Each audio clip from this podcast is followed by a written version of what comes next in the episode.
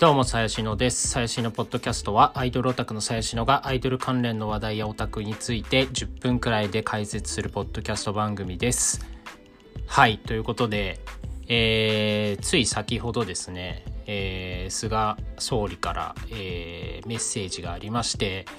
まあ、おそらく緊急事態宣言が、えー1都3県に、えー出るだろうという感じで、まだ正式決定ではないですが、えー先ほど会見がありましたと。で、まああれですね、えー5月以来なので半年ぶりくらいかな。あの、出るとなったらまあ半年ぶりの緊急事態宣言なんですけれども、まあおそらくいろんなところに影響が出るだろうと思われます。まあね、病院とか、えー今医療の方はですね、あのーまあ逼迫していると言われてまして、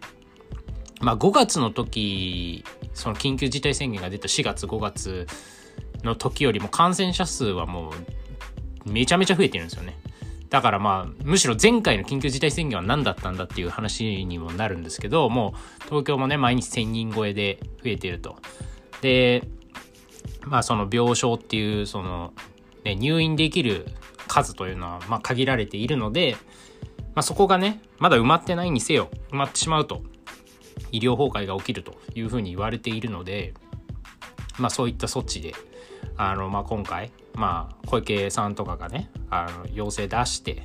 まあ、国も動かざるを得ないみたいな。まあでも国がねこうそのもともと多分緊急事態宣言出す予定はあんまりなかったと思うんですけどまあこれでなんだろうな。小池さんが言って国が動かなくて感染者感染者数が爆発したら国のせいになっちゃうんで、まあ、動かざるを得なかったんだろうなみたいなあの感じはしてますと。はい、でまあこれがそのアイドル業界にどういう影響を与えるのかなみたいなのをちょっと考えてみ、えーたんですけど、まあ、その前回ね緊急事態宣言が出た時は確かにライブの数は減ったのかなもうなんか正直半年前だからあんまり覚えてないんですけどまあかなり減ってたしほぼほぼオンラインだったしっていう感じで、まあ、エンタメ業界はね、あの、割と影響を受けやすい。まあ、そのイベント事業者に対しても、その強い、強制力はないにしても強い指示を出せますし、あのまあ、今回ね、なんかその、罰則も設けるかもみたいなこともなんか言われてたりするので、まあ、イベント事業者、まあ、飲食店もそうですけど、えーまあ、何かしらの対策、まあ、対策というか、えイベントを実施しないという方向に動かざるを得なくなるんじゃないかなみたいな思います。もちろんね、あの強制ではないので別にやるのは全然法律違反ではないしいいんですけど、まあその、万が一、まあクラスター発生したらみたいな話もありますし、まあ今回補填とかがね、どうなるのかちょっとわかんないですけども、まあその、事業者に対してそういうえー休業要請した場合何かしらの保証があるならば、まあ、休業それを受け取るだったらまあ休業せざるを得ないみたいなのはありますね。なのでまあえーっと一応今週中くらいに出るみたいな感じで言われてるので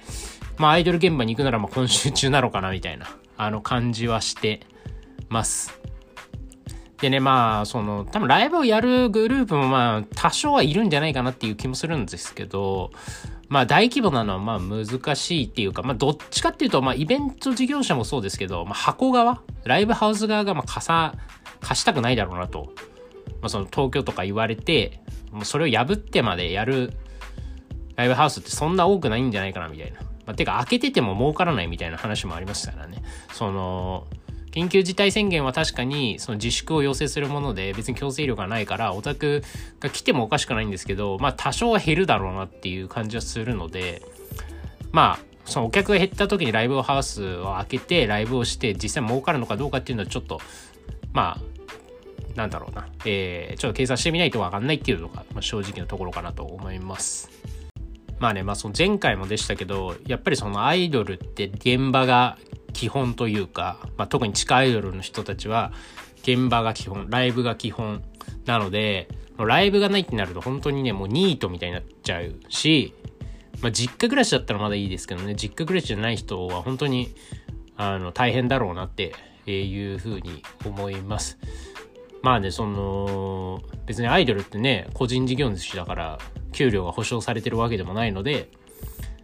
まあ、なかなか厳しいよなって、えー、思います。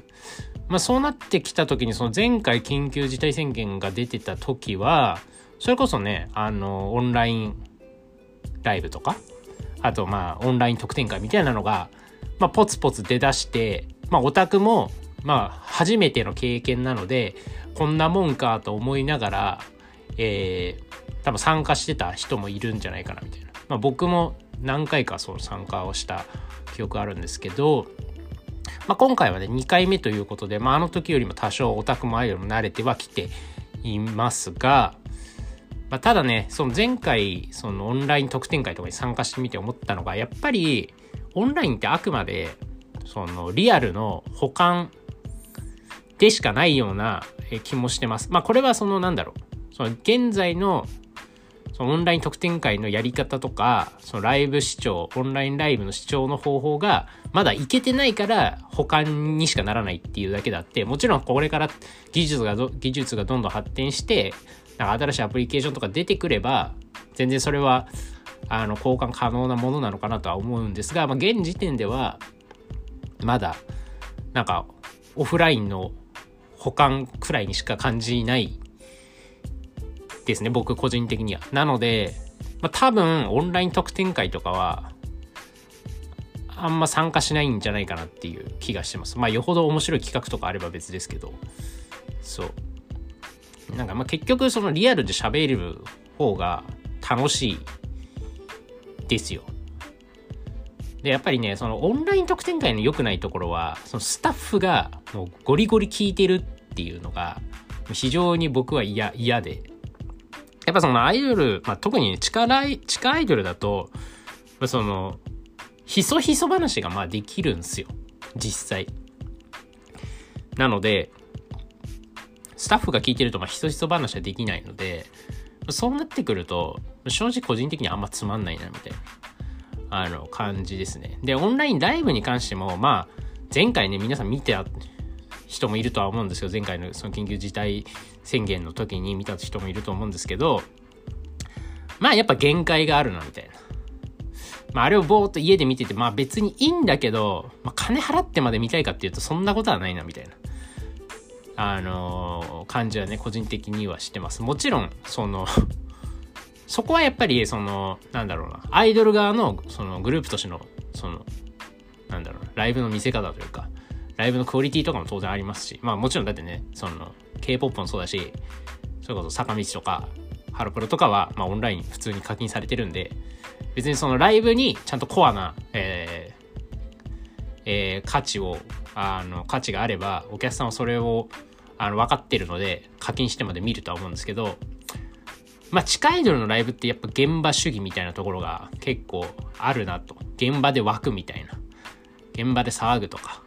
そういうのが割とメインの価値になってしまっているところが多いかなとは思うので、あのー、やっぱそれをオンラインでやるのは結構きついなみたいな、あの、感じはしてます。やっぱ日頃からだからやっぱそのライブ、まあ僕は接触も大事だみたいなことよくそのツイッターとかブログで書いてますけど、まあでもやっぱライブにコアな価値がないと、こういった状況の時に、あの、ライブに課金されないっていう、あの、オチが待ってるので、やっぱライブのクオリティとか、まあ、あとライブのクオリティだけじゃなくて、もちろん、あの、なんていうの、その撮影とかね、カメラの動きとか、そういうのもまあめちゃめちゃあると思いますけどね。そのやっぱ配信って結構まだ難しいんですよ。その音を遅れずに届けるって意外と難しい。その映像と音を、まあその、やっぱ微妙な差が出ちゃうんですよね。ほんと0コマ何秒とかだと思うんですけど。やっぱその辺をクリアするには人も必要だし、そういう技術というか、まあそういう配信機材とかも必要だし、それに詳しい人たちがある程度いないと結構むずいと思うので、生配信って、ライブの生配信結構むずいと思うので、あのー、まあそういうところもやっぱ近いのにとっては不利な状況だなというふうには思います。はい、ということで、まあおそらくその緊急事態宣言が出てしまい、ライブができないってなると、アイドルは、えー、オンラインでしか活動が難しくなると。で、まあそうなった時に、まあ今だと、まあ僕がね、応援してるアイドルとかだとオンリー5とかあるんで、まあそれでしばらく時間を潰すとか、まああとはライブ配信かな。やっぱ一番でかいのは まあ誰でもできるっちゃ誰でもできるしまあファンとのコミュニケーション取れるんで、まあ、ライブ配信もまあいいかなとあの思いますが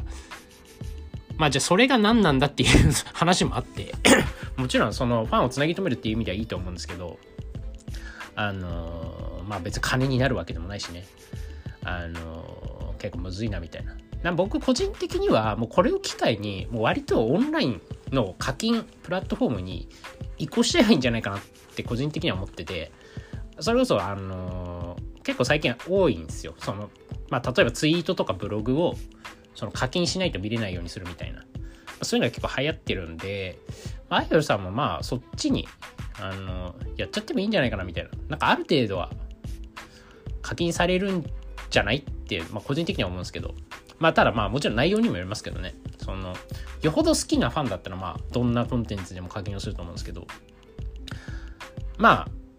例えばノートっていうあのコンテンツプラットフォームありますけど、まあ、あれとかねあの課金できるようになんていう課金制にできたりするのであの僕もね自分のブログを課金制にしてオタクのブログでも多少は課金されたりするので、まあ、アイドルさんだったら全然課金されるんじゃないかなって思います。まあ、ただ中身を、まあ、なんか普通に今日の何がありましたみたいな話だとちょっと難しいかなと。まあ、そのある程度稼ぐには。まあ、割とちょっとコアな話というか、普段しないような話とか、普段あんまり言ってないような話を、まあ、ブログで、まあ、とりあえず、うん、500字とかだとちょっと難しいかもしれないですけど、まあ、1000字とか2000字書けば、まあ別に500円くらいは全然課金されるんじゃないかなって個人的には思うので、あのやってみたらいいんじゃないかなみたいな、あの、思いますね。はい。いう感じで、えー、もしかしたらアイドルさんまた1ヶ月、2ヶ月くらい 厳しい、えー、時期が続くかもしれませんが、えー、まあ、頑張ってくださいという感じでございます。はい。では、えー、さようならということで、最新のでした。